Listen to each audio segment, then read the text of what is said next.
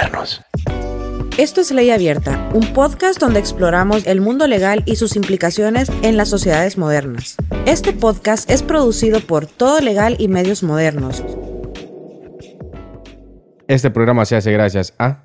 Descubre los famosos postres, desayunos y sándwiches de L'Art du Pen.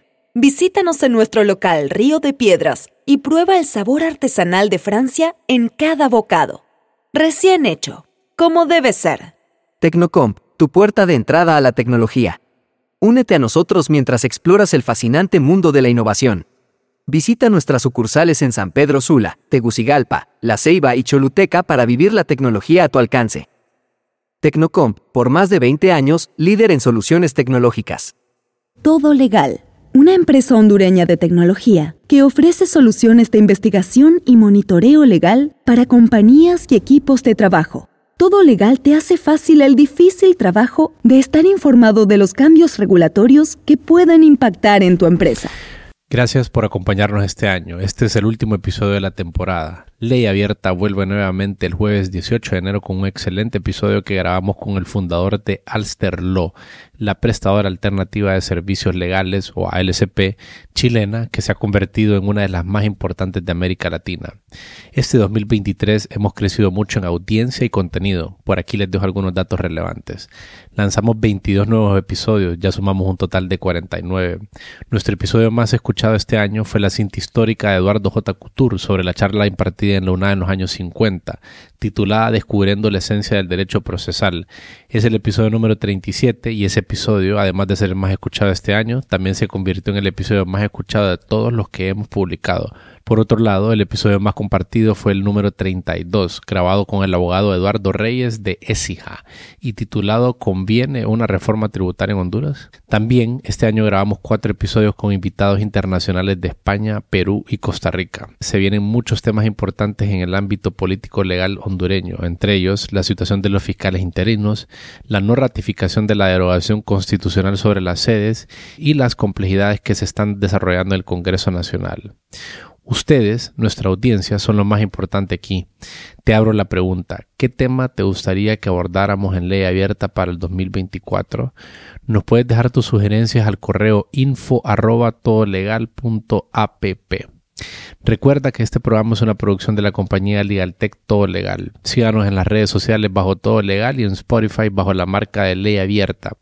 Usen y prueben los productos de todo legal. Estoy seguro que les servirán de gran manera en sus empresas, bufetes y organizaciones. Ya son más de 3.800 usuarios que recaen en nuestros servicios para estar mejor informados del contenido legal de impacto en sus industrias. Trabajamos con organizaciones como Grupo Carims, la Operadora Portuaria Centroamericana y la ONU. Y ahora, esto que les voy a contar es lo más importante de todo. Ley Abierta es el podcast más escuchado para la categoría Gobierno en Honduras de verdad, gracias por escucharnos.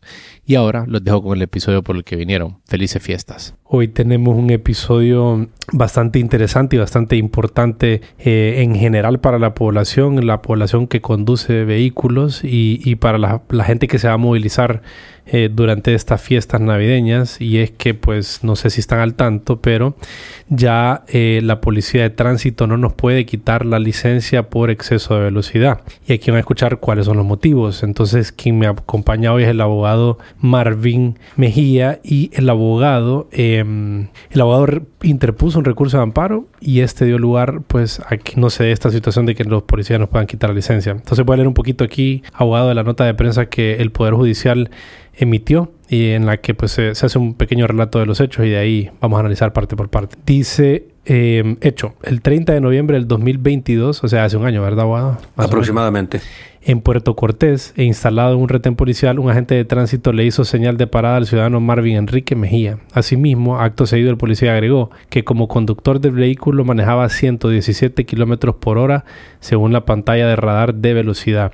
El recurrente le pidió a la gente le mostrara esa lectura y el policía se negó, y como era él la autoridad, no estaba obligado a acceder a su solicitud. Y sin dilación alguna, y mucho menos escuchar los descargos del parte del conductor, le impuso una multa con el decomiso de la licencia y le dio una esquela. Bueno, creo que a varios nos ha pasado que nos quitan la esquela por, por este tema de alta velocidad. A mí me ha sucedido en reiteradas ocasiones, como le comentaba anteriormente. Em, Aparte de los hechos, abogado, ¿qué es lo que sucede aquí? ¿Por qué fue mala esta práctica que el policía realizó? Muy bien, hay varias prácticas que realizan los agentes de tránsito en su quehacer diario. Por ejemplo, están en las carreteras supuestamente para controlar la velocidad de los usuarios del transporte o los conductores. Hay un aparato que ellos le llaman radar de medición de velocidad. Ese aparato, la población no tiene ningún acceso de verificación y supervisión sobre el estado del mismo. No sabemos quién lo programa, no sabemos quién lo calibra,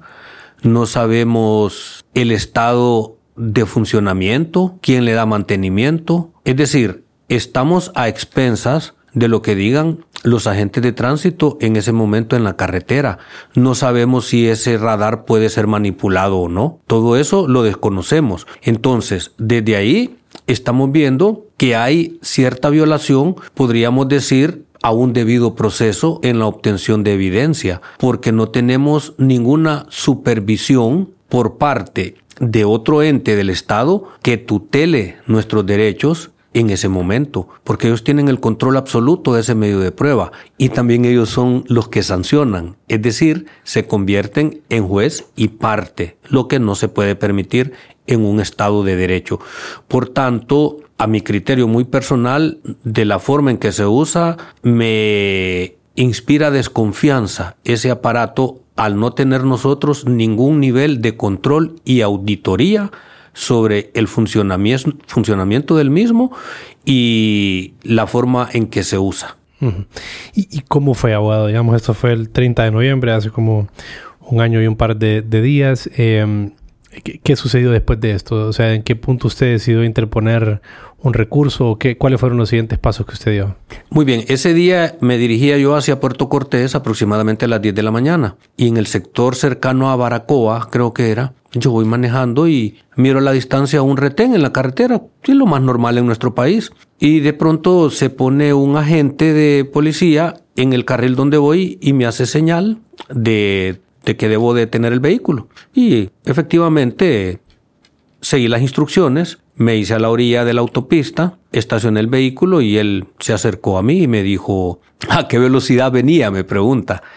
Y yo le digo, la verdad, no puedo venir pendiente del velocímetro porque debo venir conduciendo atento a la carretera, pero asumiría que venía a unos 60 kilómetros por hora aproximadamente, le digo. No, me dice, usted venía a 117 kilómetros por hora. Y yo me sorprendo y le pregunto, ¿y usted cómo sabe con tanta exactitud que yo venía a esa velocidad? Porque ahí en la patrulla tenemos un radar de medición de velocidad, me dice, y esa velocidad marcó que usted venía. Ah, muy bien, le digo yo. Y hay forma de que yo pueda verificar esa información, ver ese radar, le digo yo. Sí me dice, porque el radar no va a mentir y nosotros no tenemos ninguna necesidad de mentir, porque es nuestro trabajo. No, yo lo entiendo, le digo, pero déjeme ver la imagen para comprobar lo que usted me está diciendo, le digo yo, porque tengo derecho a saber que lo que usted me dice es cierto y ver ese aparato porque también no sé cómo funciona ese aparato porque solo ustedes lo manipulan. Creo que eso no le gustó y me dice, bueno, yo soy la autoridad y no tengo por qué mostrarle el, las imágenes. Bueno, le digo yo, entonces dígame qué procede. Deme su licencia y la boleta de matrícula del vehículo, me dice. Muy bien, le digo. Sí, las instrucciones y le entregué mi licencia y la boleta de matrícula del vehículo y me dice, le voy a imponer una sanción, me dice, porque venía a exceso de velocidad. Le digo yo, bueno, usted es la autoridad, proceda. Pues se fue con mi licencia y la boleta de matrícula y regresó ya con la que conocemos popularmente como esquela, que es, sí, la eh, infracción que supuestamente cometí la respectiva sanción. Cuando ya él me entregó la esquela, porque a veces uno teme que también si les dice algo puedan decir que les faltó al respeto. Cuando me entregó la esquela le digo, esta falta la voy a impugnar porque yo no venía a esa velocidad número uno y dos, usted no me puede demostrar con un medio de prueba creíble y científico, le digo yo, que yo venía a esa velocidad. Ese aparato que usted dice que tienen ahí, yo no sé si ustedes lo manipulan. Nadie, aparte de ustedes, sabe cómo funciona. Entonces le digo yo, téngalo por seguro que dentro de 72 horas voy a presentar la impugnación a esta sanción porque la ley me lo permite. Es su derecho, me dice. Entonces, continué a lo que iba al puerto, que tenía que ir a revisar un, un asunto al juzgado de Puerto Cortés y pues digo yo, no queda otra alternativa que presentar la impugnación dentro de las 72 horas, porque no podemos, como profesionales del derecho, permitir este tipo de ilegalidades sin agotar los recursos que la ley nos concede. Efectivamente, formulé la oposición dentro del plazo de 72 horas, lo presenté en las oficinas de tránsito de Puerto Cortés, pero desde que la llevé, la persona que me la recibió me dijo que me la iban a declarar sin lugar. Le digo yo, está bien, le digo yo, eso es parte del procedimiento. Ustedes, cuando alguien les presenta una petición, tienen dos opciones, o la rechazan o la aceptan. Si usted me dice que me la van a declarar sin lugar, solo hágalo por escrito. Y yo tomaré las acciones pertinentes de acuerdo a ley. Pues en un plazo aproximadamente de 10 días, creo, me llamaron y me dijeron que ya estaba la resolución. Cuando me presenté allá a Puerto Cortés, a tránsito, ya me tenían la resolución y efectivamente declarándome sin lugar la impugnación a esa sanción. Y el artículo 19 de la ley de tránsito es muy eh, puntual en ese sentido, que cuando a un ciudadano le rechazan la impugnación, no hay forma de presentar otro recurso en esa vía. Entonces, cuando me entregó la resolución, el encargado de la, de la oficina de tránsito, la recibí, le digo yo, bueno, con esto me voy por notificado, pero le digo yo, voy a presentar un amparo. Esto no termina acá, porque me están violentando mis derechos. Y en el posterior plazo de dos meses presenté el amparo ante el juzgado contencioso administrativo de San Pedro Sula, en el que ya desarrollé de manera puntual todas las garantías constitucionales que me fueron violadas al imponerme esa sanción totalmente ilegal, arbitraria y sin fundamento en ley, que es lo peor, porque como lo comentamos con varios profesionales, la ley de tránsito vigente tiene muchas lagunas. Entre ellas, no tiene establecido de manera taxativa los límites mínimos ni máximos de velocidad en los que se puede conducir en las carreteras y autopistas de nuestro país. Grave, algo grave. Y si usted busca en la ley de tránsito, no lo va a encontrar, que fue uno de los argumentos que yo usé en mi amparo en la impugnación no. También. También, también sí, también, también, lo utilicé. En la impugnación y luego en el amparo.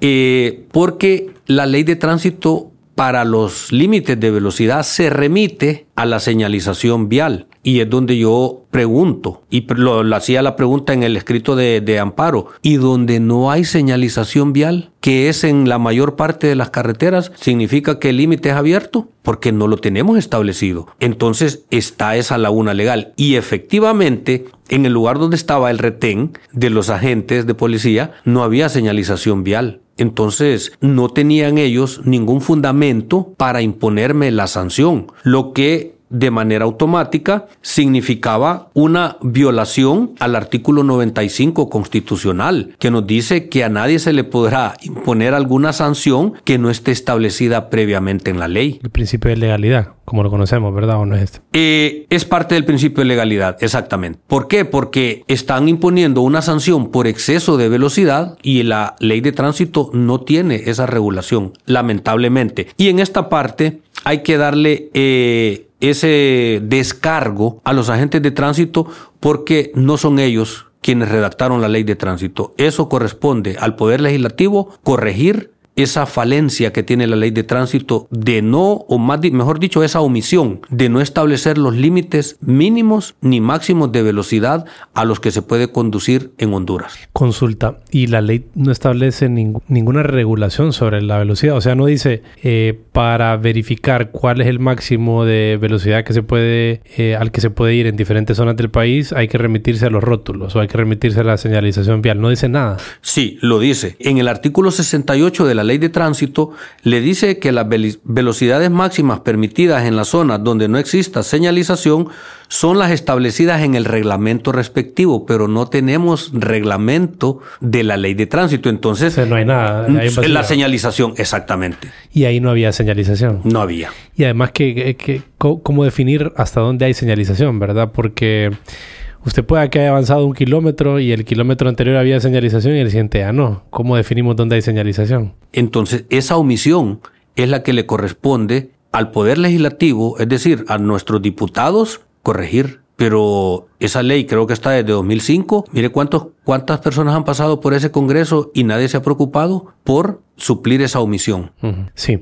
Ajá. ¿Qué pasó después? Entonces usted interpuso el recurso en, la, en el juzgado de letras de lo contencioso administrativo en San Pedro Sula. Exactamente. El primero de agosto, ¿no? El primero de agosto fue el día que se le otorgó eh, el amparo que usted promovió. Yo promoví el amparo eh, dentro de los dos meses a la fecha de la notificación de la sanción. Fue en el 2023 el amparo, que lo presenté a principios.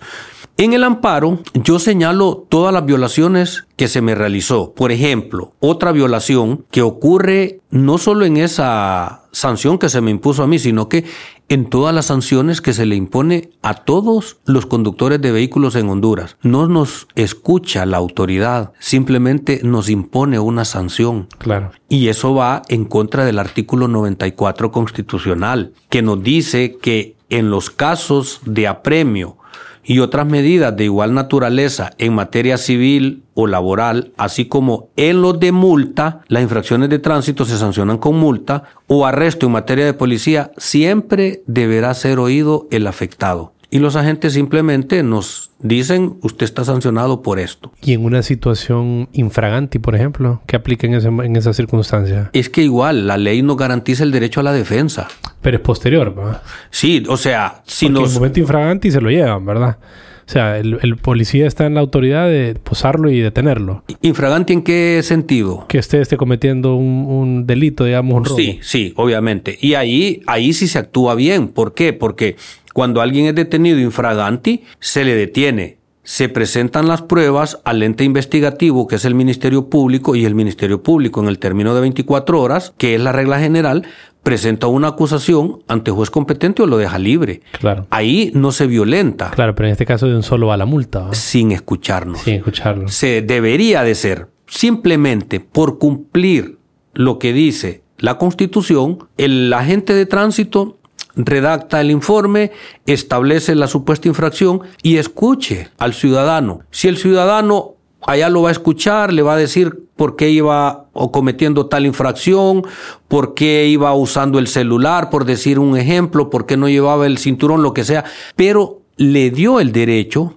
que le dice la Constitución de escucharlo, lo que no ocurre en todos los asuntos de tránsito cuando se sanciona a alguien. Simplemente nos imponen la sanción. Queda a criterio del ciudadano. Sí, después impugna. Impugnar, pero ¿qué pasa? Es un proceso. Exactamente. Por ejemplo, en mi caso, a mí me salió más lo que gastaba de gasolina cuando fui a Puerto Cortés, pero yo dije, si yo como abogado no hago valer mis derechos, ¿cómo le voy a decir a un cliente que voy a representarlo y defender sus derechos si ni siquiera defiendo los míos. Claro. Entonces es una cuestión de coherencia y también para revertir las situaciones que no están bien reguladas en nuestro país. Ok, entonces usted interpone el amparo y, y, ¿qué sucede después? Muy bien, cuando se presenta el amparo, el juzgado le pide un informe a la autoridad de tránsito de Puerto Cortés, porque el ente jurisdiccional necesita saber qué ocurrió para no solo tener mi versión, sino que también necesita tener la versión institucional. Y los representantes de tránsito de Puerto Cortés efectivamente enviaron un informe con copia de la resolución que me entregaron a mí, donde básicamente se establecía que yo venía a esa velocidad y también adjuntaron las imágenes que tenía el, el radar, que es exactamente lo mismo que usted imprima eh, capturas de pantalla de WhatsApp. Ese es el gran medio de prueba que ellos mandaron. Entonces, cumplida esa parte, el juzgado contencioso me señala el plazo de, de formalización de la acción. Entonces yo voy y formalizo la acción para seguir con el procedimiento.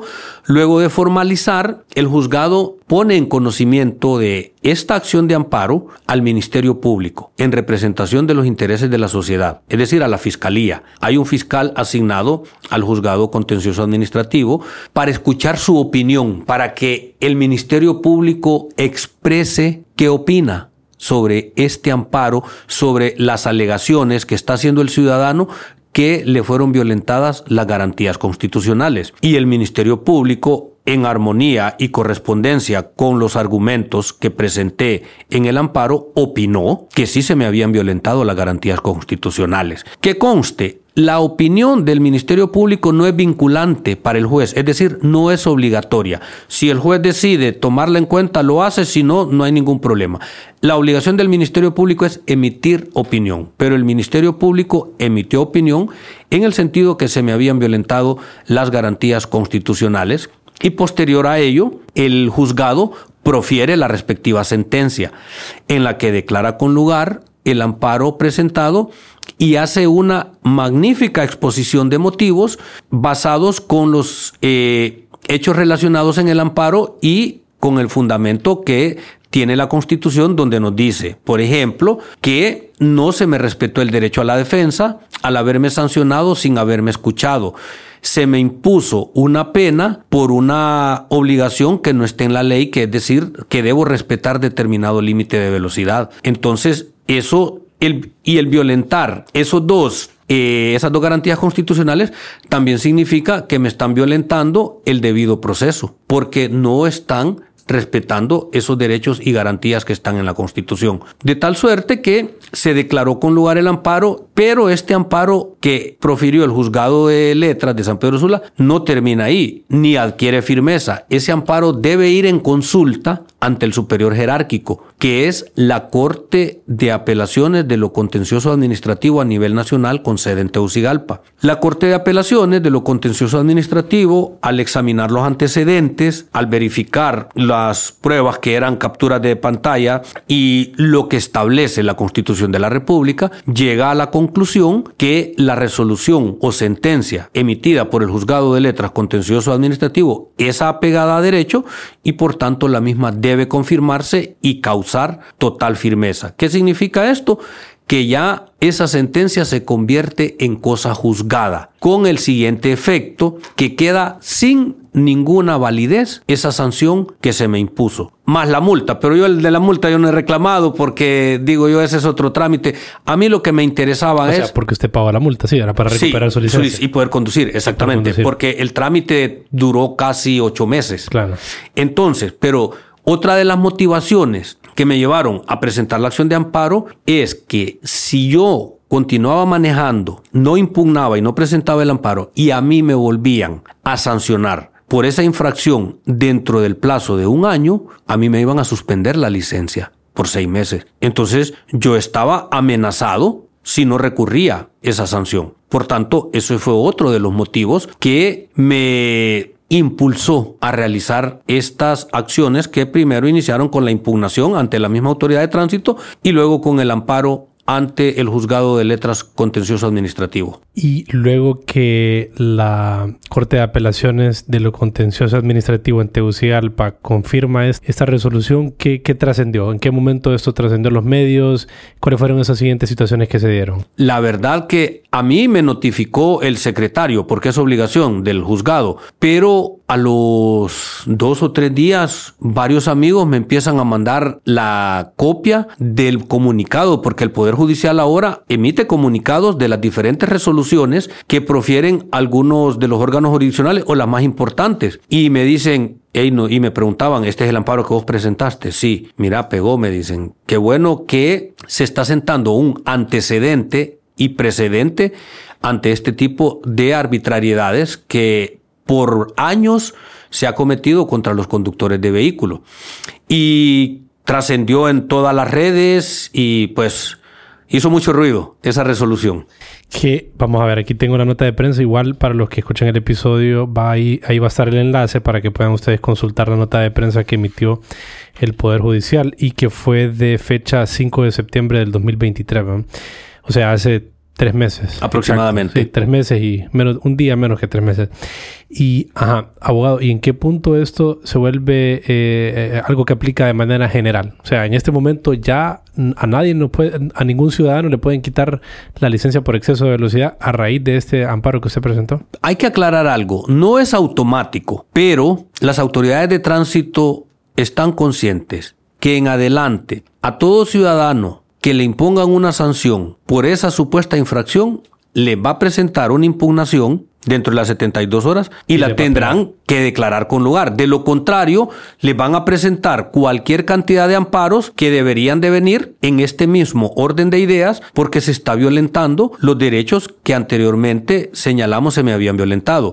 Y a raíz de eso, yo eh, miré un programa en un foro televisivo, no sé si puedo decir el nombre. Dele, claro que sí. De nuestro país, en frente a frente, cuando comenzaba el, el feriado morazánico. Ajá. Que estaba los policías, al director, no sé si era director de tránsito a nivel nacional, y él expresó que como consecuencia de la sentencia en este amparo, y que dejaba sin valor ni efecto esa sanción por exceso de velocidad, ellos no iban a estar sancionando a los conductores que excedieran los límites de velocidad establecidos en los señalamientos. Pero eh, yo entiendo a la autoridad que tampoco se puede dejar a que la gente exactamente corra porque según las explicaciones técnicas que él brindó en esa ocasión es que las carreteras y autopistas de nuestro país no están diseñadas para velocidades de más de 80 kilómetros por hora. Eh, algo que si miramos cuando viajamos en el país, a excepción de la CA5, es algo muy cierto. Pero necesitamos que eso esté plasmado en la ley. y que se regresa a los legisladores. Exactamente. Ya los legisladores deberían de hacer su parte y apoyar a la Dirección Nacional de Tránsito para que, de viabilidad y tránsito y transporte, para que ellos tengan la herramienta legal para poder regular eso, porque actualmente no están autorizados por la ley para imponer esa sanción por exceso de velocidad, porque como lo dijimos anteriormente, la ley no establece esos mínimos ni máximos. Sí. Bueno, yo desde, desde que leí este comunicado de prensa, o en general, desde las últimas, yo suelo moverme mucho en carreteras eh, y he notado que ya no están, no están con el radar. O sea, yo usualmente cuando viajaba siempre, pues los, los puntos que uno reconoce donde ya se ponen ellos, ¿verdad? Ya estaban con el radar, o sea, listos, esperando a las personas y desde ya desde esta fecha más o menos, eh, las últimas veces que he viajado no los he visto ya con el radar. Entonces me imagino pues que es una de las órdenes que tienen.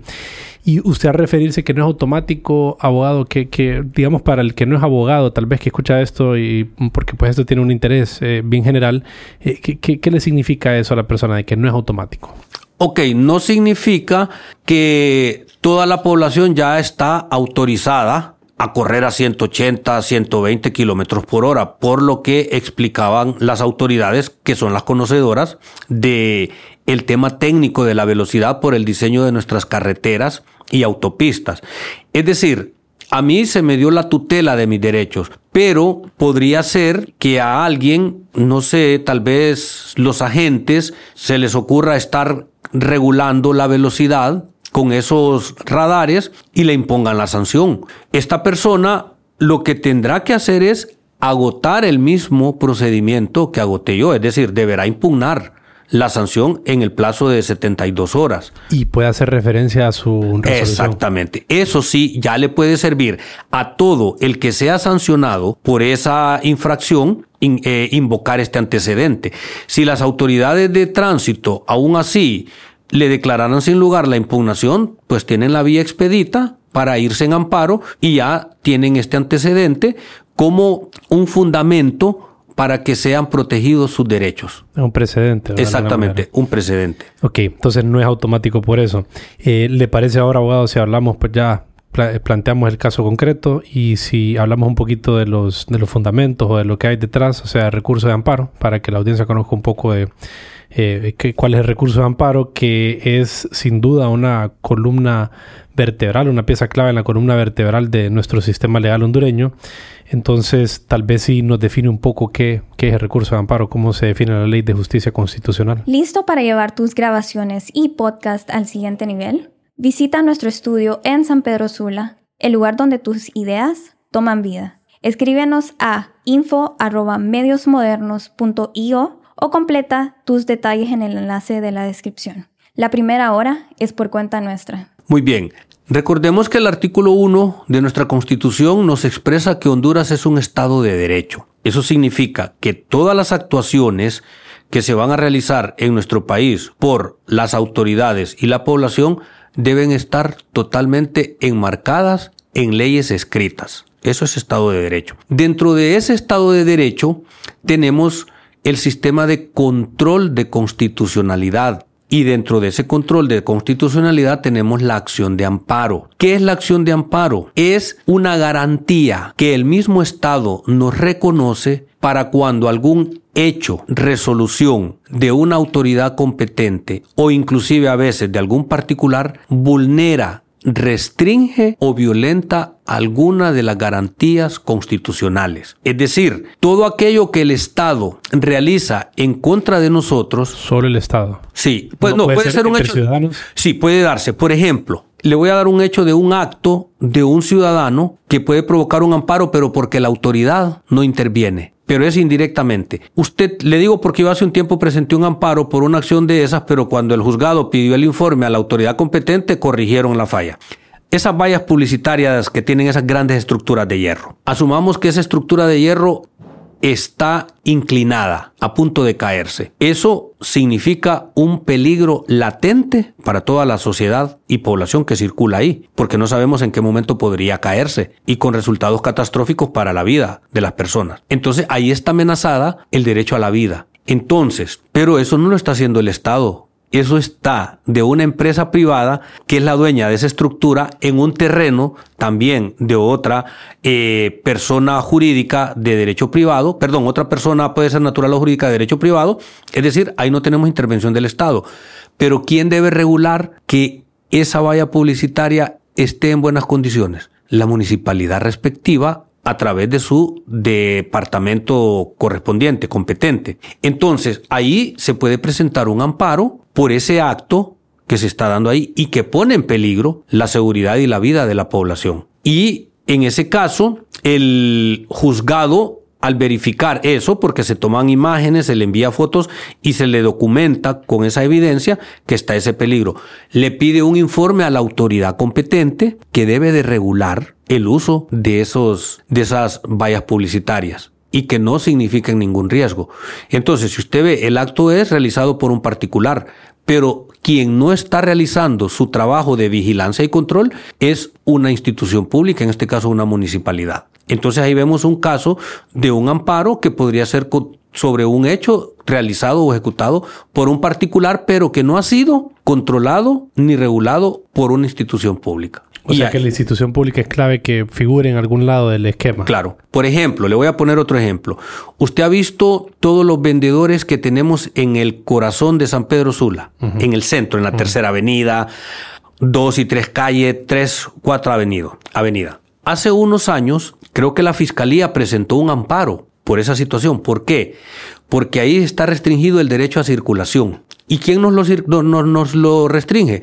Otras personas que efectivamente están haciendo su trabajo, pero no lo están haciendo de la mejor forma porque están violentando el derecho a la circulación y hace que los peatones deban arriesgarse al caminar por las calles porque las aceras están con los puestos de venta que los puede atropellar un vehículo. En el amparo que se presentó en ese tiempo, el juzgado de letras de lo contencioso administrativo de San Pedro Sula otorgó el mismo y ordenó el desalojo de esas vías públicas. Lo que ocurre es que las autoridades nunca ejecutaron esa sentencia, pero la sentencia que ordenaba ese desalojo se profirió y es firme. No sé, desconozco los motivos, por los que la misma no fue ejecutada.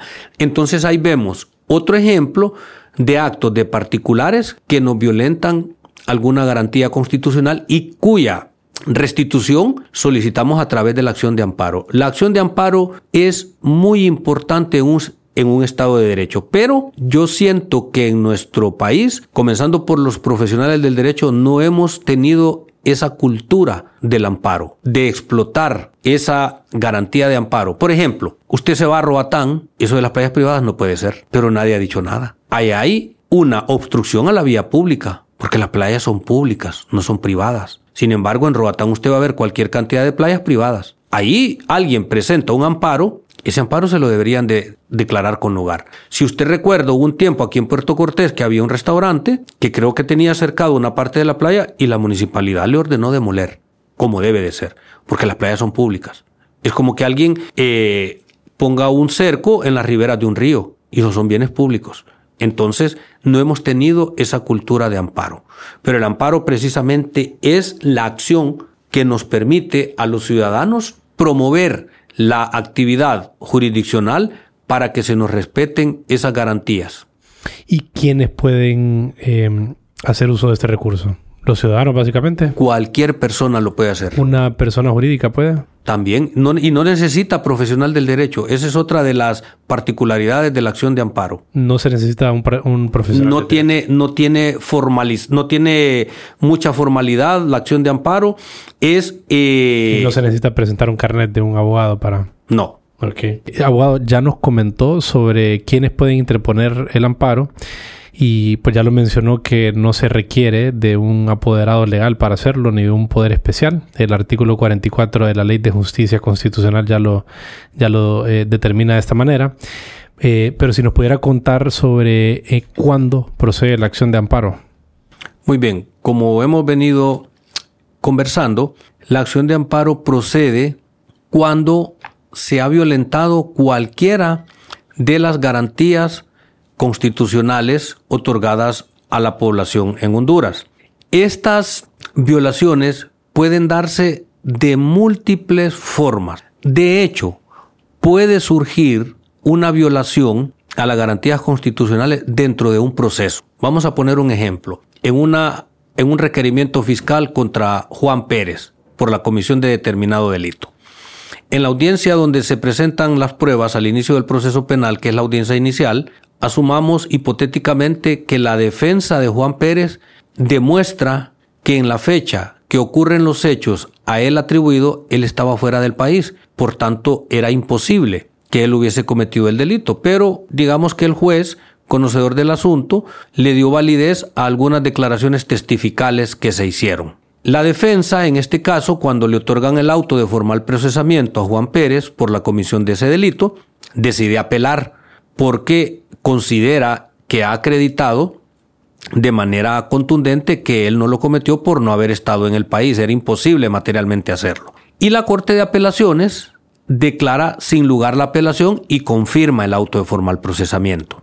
En este caso, la defensa presenta una reposición contra esa resolución de la Corte de Apelaciones y esa reposición también le es declarada sin lugar. En este caso, el defensor de Juan Pérez ya tiene expedita la vía para presentar una acción de amparo. ¿Cuál sería la garantía que se le violentaría? En este caso sería el artículo 92 constitucional que establece que para decretar un auto de formal procesamiento a una persona deberá de haber plena prueba e indicio racional de quien lo cometió. Y como hemos dicho hipotéticamente, en este caso Juan Pérez no estaba en el país, por tanto no se le debió haber decretado un auto de formal procesamiento. Entonces, con ese amparo, el defensor de Juan Pérez busca que se le restituya el use el uso, goce y disfrute de esa garantía contenida en el artículo 92 referente a cómo debe decretarse un auto de formal procesamiento que en este caso se podría decir se está violentando porque se demostró que él no estaba en el país. Entonces ahí vemos un ejemplo que dentro de un juicio penal, dentro de una de la iniciación de un juicio penal, de un proceso penal, se le violentó una garantía a una persona. Por eso le digo, hay múltiples formas en las que a las personas, a la población, se le pueden vulnerar sus derechos y de acuerdo a las mismas se pueden presentar tantas acciones de amparo como procedan.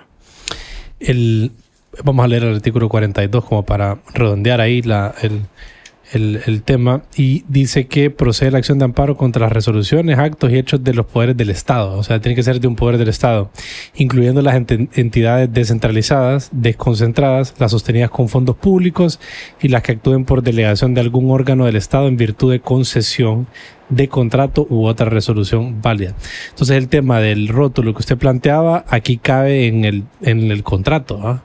El contrato que hay con esta empresa privada para hacer uso y autorizado por, por eh, una municipalidad, eh, en este sentido es que aplica, ¿verdad? Exacto, porque no está cumpliendo con su labor de regular y supervisar que esté en función de garantizar la seguridad de todas las personas con su instalación y su construcción. Hay un potencial de dañar un derecho fundamental de las personas de los que están consagrados en la Constitución. Exactamente. Es una figura muy importante. Sin duda que creo yo que todos los que nos escuchan y toda la población debería estar muy agradecida con, con el ejercicio de su, de su, labor en este caso, pues al final eh, es importante que, que se haga uso del Estado de Derecho y que, y, y que estas figuras se utilicen para lo que fueron diseñadas y que pues por ende los legisladores que son realmente en manos de ellos. Está ahorita eh, el tema de regular esto de una manera que sea eh, que sea efectiva para la población para proteger los derechos pero al mismo tiempo para proteger el estado de derecho como tal.